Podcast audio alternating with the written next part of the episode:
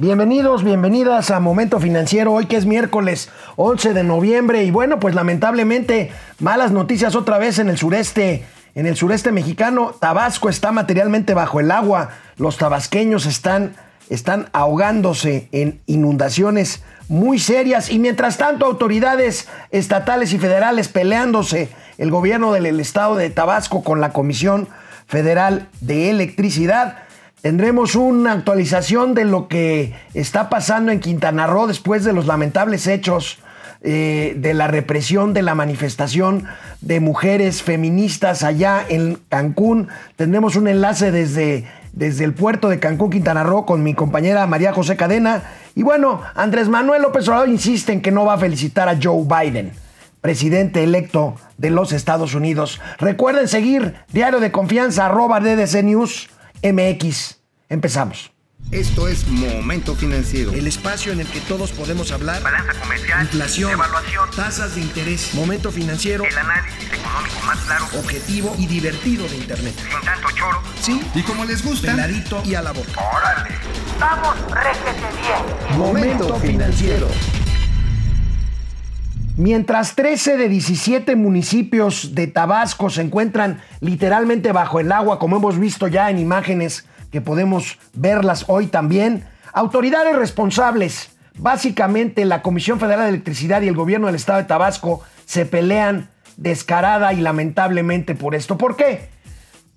El terreno bajo, el terreno bajo de Tabasco, fundamentalmente la zona de Villahermosa y zonas cercanas como Macuspana, la tierra la tierra natal del presidente López Obrador, son planicies bajas que se inundan cuando se, desborda el río Grijalva. Y el río Grijalva se desborda muchas veces por desfogar la presa Peñitas, que está río arriba y que es responsabilidad de la Comisión Federal de Electricidad. Y mientras que el presidente López Obrador le reclama a los medios que mande periodistas a estas zonas, porque dice, los manda nada más para sacar notas negativas y para golpearnos. Imagínense nada más, eso dice el presidente López Obrador.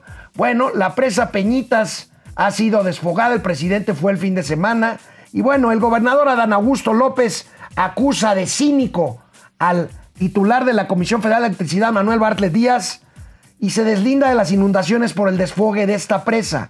Incluso planteó una demanda por negligencia criminal, dice del cínico director de la Comisión Federal de Electricidad. Veamos.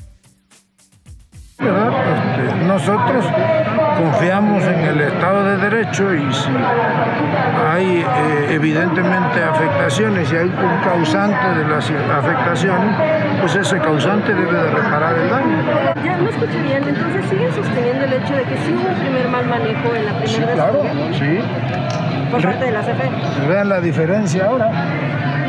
El propio presidente dijo que pues, había habido- Llovió menos y se inundó más por el desfogue de las presas, claro. Se inundaron tres municipios, Nacajuca casi en su totalidad, Jalpa y Cumbaya.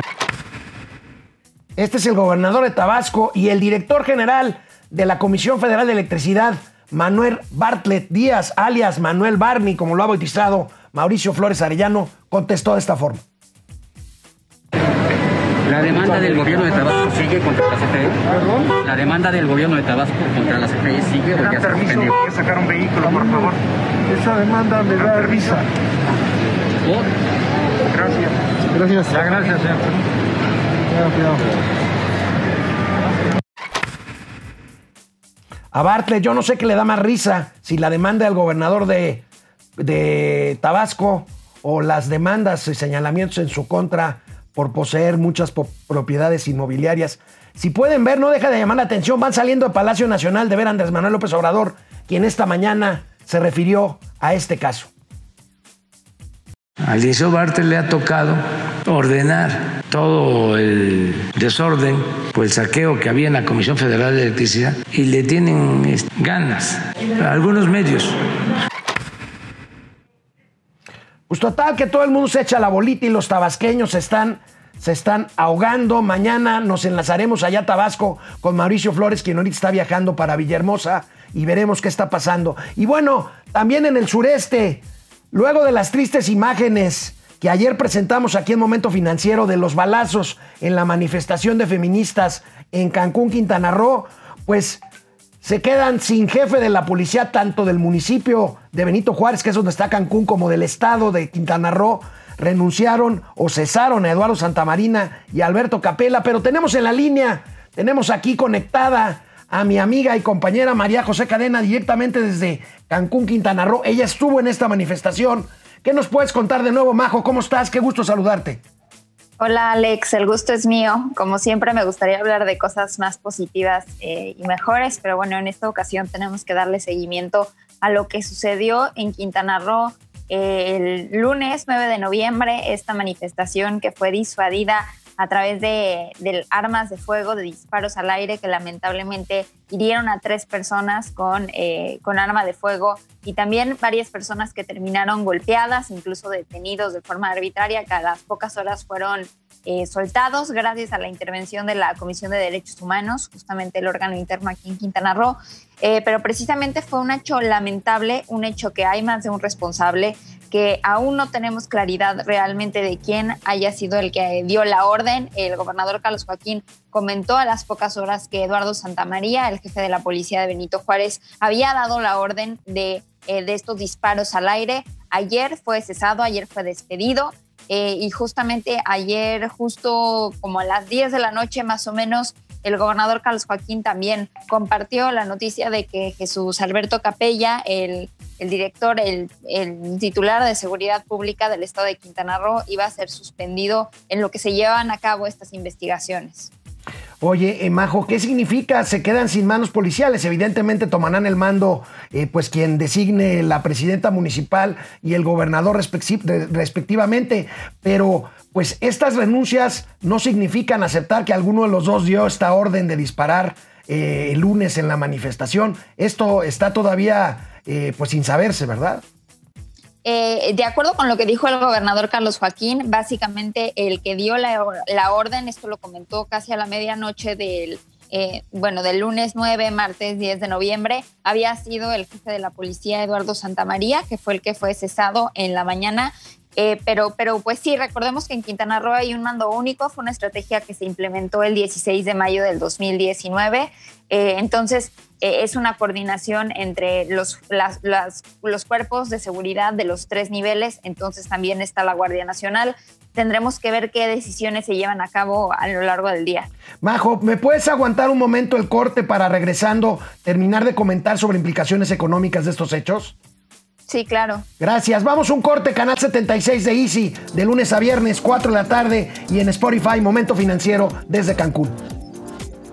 María José Cadena, estamos platicando contigo desde Cancún, Quintana Roo, sobre estos lamentables hechos allá, pues en la joya, en la joya del turismo mexicano. Ayer Mauricio Flores y yo comentábamos de pues los costos, las consecuencias que puede tener eh, los hechos lamentables del lunes, pues para un destino que está en recuperación después de pues este terrible año de pandemia y de cierre de hoteles y que ahorita están volviendo a la actividad. ¿Cómo, ¿Cómo se ve allá las cosas? Pues porque Cancún es importante para México.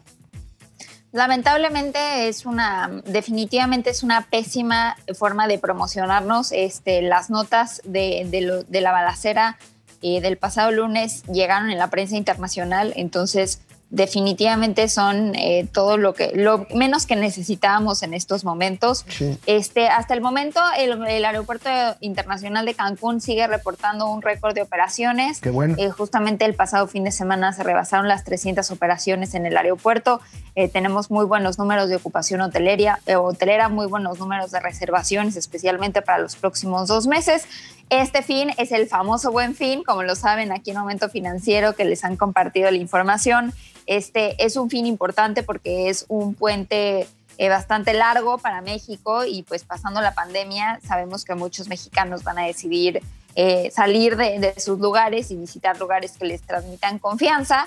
Eh, yo creo que en temas de, de, oferta turística, claro que ofrece confianza el destino, pero sí definitivamente hace una situación bastante penosa que ha, manchado eh, mucho, pero yo creo que es más penoso el, actuar de la policía de manera arbitraria eh, si realmente no había nadie que diera la orden. Entonces es muy preocupante que estos policías hayan actuado solos de esta forma. Y también pues eh, la situación que se vive en México en general sobre el tema de los feminicidios, eh, yo creo que tiene que ser tomado con mucha seriedad porque no es una cosa que nada más sucede en Quintana Roo, no es una cosa que nada más sucede en Cancún. Tanto la brutalidad policíaca como los feminicidios se viven en todas partes. Y creo que justo, o sea, ahorita eh, los números estarán bien en el tema turístico, pero hay que enfocarnos sin miedo a tocar fibras sensibles en torno a la crisis feminicida. Estoy de acuerdo contigo, es lamentable, es lamentable lo que está pasando en este país. Nosotros aquí asumimos el compromiso de estar con ustedes, con las mujeres y en esta lucha en algo que definitivamente no puede pasar. María José Cadena, reconozco muchísimo que te hayas conectado con nosotros y el esfuerzo que haces para los fines de protección de ustedes las mujeres en estos momentos tan difíciles. Te mando, te mando un beso y un abrazo y te agradezco mucho tu participación. Muchas gracias, hasta luego y saludos a todos. Gracias. Gracias. Bueno, pues este, ahí tenemos a María José Cadena, eh, siempre pues muy activa con estos temas y bueno, ella, ella está ya en Cancún, Quintana Roo y está muy al pendiente del desarrollo de este puerto de este puerto turístico del sureste mexicano. Luego, un ligerísimo repunte en agosto, la actividad industrial.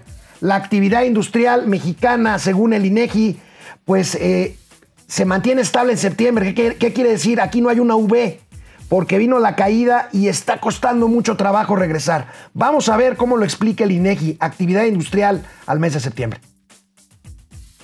La actividad industrial del país no registró variación real durante septiembre del 2020 respecto a la del mes inmediato anterior.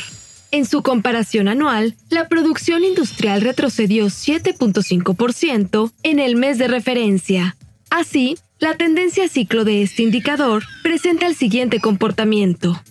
Por sectores de actividad económica, la minería disminuyó 3%, las industrias manufactureras 5%, la generación, transmisión y distribución de energía eléctrica, suministro de agua y de gas por ductos al consumidor final, 7.3%, y la construcción, 17.2%. Ahí tenemos las cifras negativas en términos anuales de la actividad industrial híjole, nos cuesta trabajo salir, pero bueno, esperemos que ahí vayamos saliendo. Esta madrugada se aprobó en lo general el presupuesto de gasto para el 2021 en la Cámara de Diputados.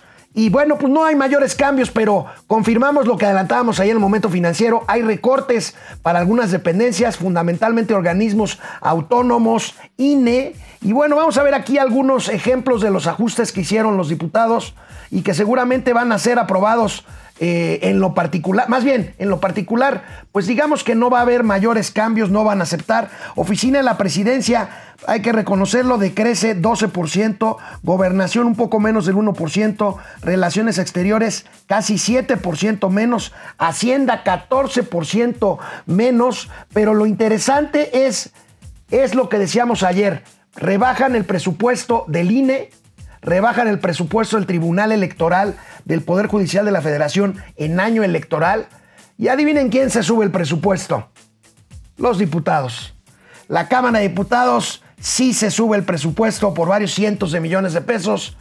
No así los senadores, a ver si no le reclaman los senadores a sus compañeros, a sus compañeros diputados. Y bueno, en plena pandemia, en plena pandemia definitivamente, y hoy lo dice en su columna del financiero mi amigo Macario Esquetino, pues la pandemia ha cambiado y cambiará para siempre hábitos, hábitos entre otros de consumo. Cuando la pandemia termine, pues yo creo que habrá muchas cosas que no se irían igual que antes. En materia de hábitos de compra, veamos este estudio que publica hoy el periódico Excelsior, que confirma lo que estoy diciendo. Aquí tenemos pues los hábitos los hábitos de compra, los hábitos de compra en línea. Fíjense, actualmente, actualmente el 44% de gente que compra en línea lo hace de tecnología, mientras que en plena pandemia en abril lo que compraban era comida, 60%.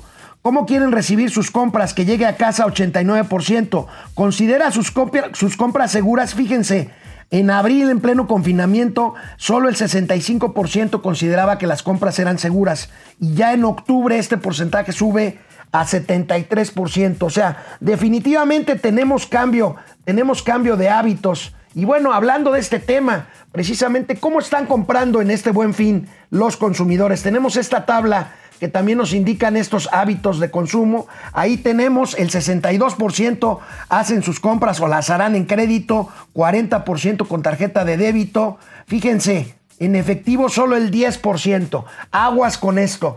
Sean prudentes en el manejo de su crédito. Los bancos estarán dando crédito, pero hay bancos que ya tienen carteras vencidas que prenden los focos amarillos. Sobre todo los bancos más pequeños, más pequeños y las tiendas departamentales. Hay que tener cuidado con esto. Recuerden que estamos todavía en una crisis. Asegúrese de que si se endroga, si firma un mes sin intereses, tenga la capacidad y los ingresos para cubrir el servicio de esta deuda. Recuerden seguir a Diario de Confianza, arroba DDC News MX. Regresamos.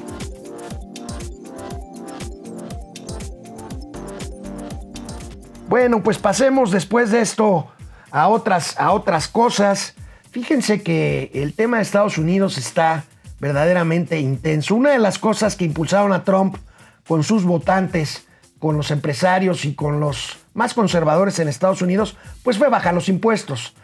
Eh, Trump bajó el impuesto sobre la renta de empresas de 35 a 21% en 2018.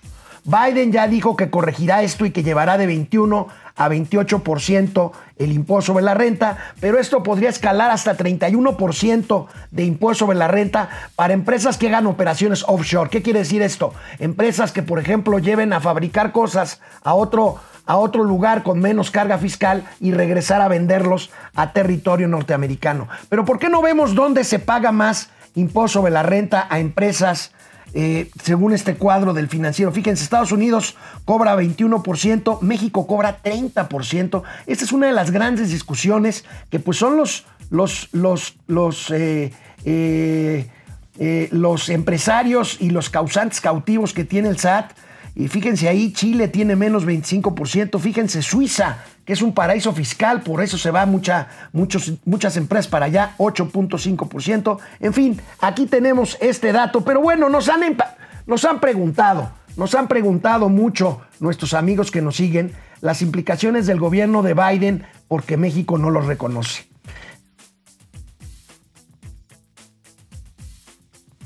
Entre otras, temas laborales con el Tratado de Libre Comercio, pero pues parece que no nos harán mucho caso.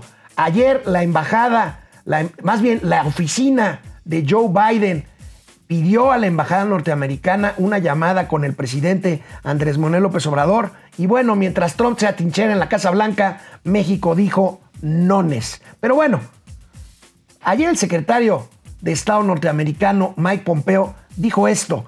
Ahorita, véanlo cómo lo dijo en inglés y ahorita lo comentamos. There will be a smooth transition to a second Trump administration. Y se ríe. Será una transición suave, pero a un segundo periodo de Donald Trump. Híjole, híjole. Bueno, ahí está. Están atrincherados y como les decía, solicitan una entrevista con el presidente, con el presidente Andrés Manuel, Andrés Manuel López Obrador. Y el gobierno mexicano dijo de nuevo, Nones. La embajadora eh, de México en Estados Unidos, Marta Bárcenas, mandó un documento explicando la posición de eh, gobierno mexicano basado en la doctrina Estrada, que es más vieja que mi bisabuelita, y en los principios de no intervención. Híjole, la verdad no le veo ni pies ni cabeza, pero el presidente de la República hoy en la mañana se refiere a este asunto. Hoy en la mañana le pedí porque eh, lo sugirió el secretario de Relaciones Exteriores, Marcelo Ebrard, de que redactara un memorando para todas las embajadas y consulados y que anexara el texto básico de la doctrina Estrada. O sea, como dicen los abogados cuando se enojan, que les leyera la Constitución En realidad el presidente, el presidente mexicano no quiere reconocer eh, a Biden mientras no termine un proceso que la verdad no es igual al nuestro. Allá no hay una autoridad federal electoral que vaya a decir esto. La verdad es que el presidente tiene ahí una, un pacto. Por ahí Jorge Castañeda decía ayer, algo le sabrá Donald Trump, que lo tiene pues ahora sí que agarrado. No lo sé, agarrado. Ahí luego les digo de qué. Pero bueno, fíjense, fíjense, y Trump está pertrechado en la Casa Blanca. ¿Por qué no vemos otra vez lo que dijo Mike Pompeo, que dice, estamos listos para una transición suave hacia un segundo periodo de Donald Trump? There will be a smooth transition to a second Trump administration. Y la risa, y la risa. Bueno, Andrés Manuel López Obrador estará apostando a que esto llegue a la Corte y la Corte defina que el ganador de la elección es Donald Trump. Francamente, francamente me parece un error diplomático monumental. Vamos a pasar lista un poquito tarde, pero sin sueño. Depredador mercenario, es miércoles. El recorte al INE que quieren realizar dejarán la consulta popular para otra fecha. No, la consulta popular, la consulta popular se hará en el mes de agosto, Depre. Y, cuesta una lana, entonces vamos a ver qué pasa ahí. ¿Cómo apoyarán a los damnificados por las inundaciones ahora que no hay Fonden? No lo sé.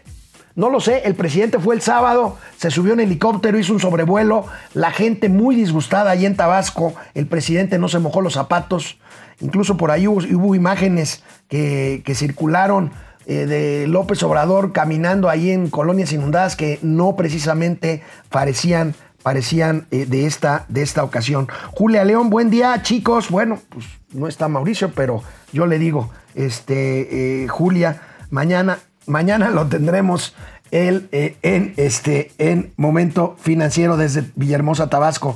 Fidel Reyes, buen día, Momento Financiero. Sigue la demanda de Tabasco, chu, chu, chu. ¿Te refieres al tren Maya? Bueno, chu, chu, chu decía, decía Manuel Bartlett, ¿verdad? Precisamente cuando cuestionaban este asunto. Héctor Gerardo Trejo, ¿se cree Dios Bartlett? Pues sí, está empoderado el señor Bartlett. Héctor Gerardo Trejo también, no tiene vergüenza el presidente, ya no quiere que veamos sus errores. Híjole, me llama la atención. A mí sí me dio, no sé, me dio pena escuchar al presidente decir, y ya no manden reporteros los periódicos allá porque nada más nos quieren golpear. Ya vieron las imágenes, cómo está el agua hasta el techo de las casas, incluso en Macuspana, el lugar donde nació Andrés Manuel López Obrador. Pedro Alberto, saludos, saludos cordiales, economediantes. Híjole. Eso le va a gustar mucho a Mauricio, a mí no mucho, Pedro Alberto. Pero bueno, se trata de que nos divirtamos todos y estemos informados. Guillermo Sánchez Mendoza, Bartlett burlándose de Tabasco que no paga sus torpezas.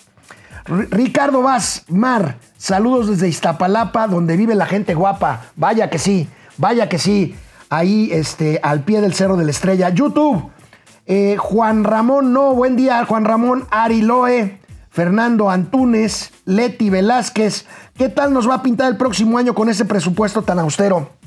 Ya habíamos dicho, va a hacer falta lana, se los aseguro. El gobierno le está apostando al remanente del Banco de México. Leti Velázquez, Alma Lilián desde Aguascalientes, Ernesto Álvarez. Ahora, ¿qué dijo? Pues ya ven, ya lo pasamos ahí, lo que dijo sobre Bartlett. Guillermo Jiménez Rojas, buen día Alex, listo para informarme si tanto choro desde Zamora, Michoacán. Efren, ¿cómo estás, Efren? Saludos, Pírula Flores.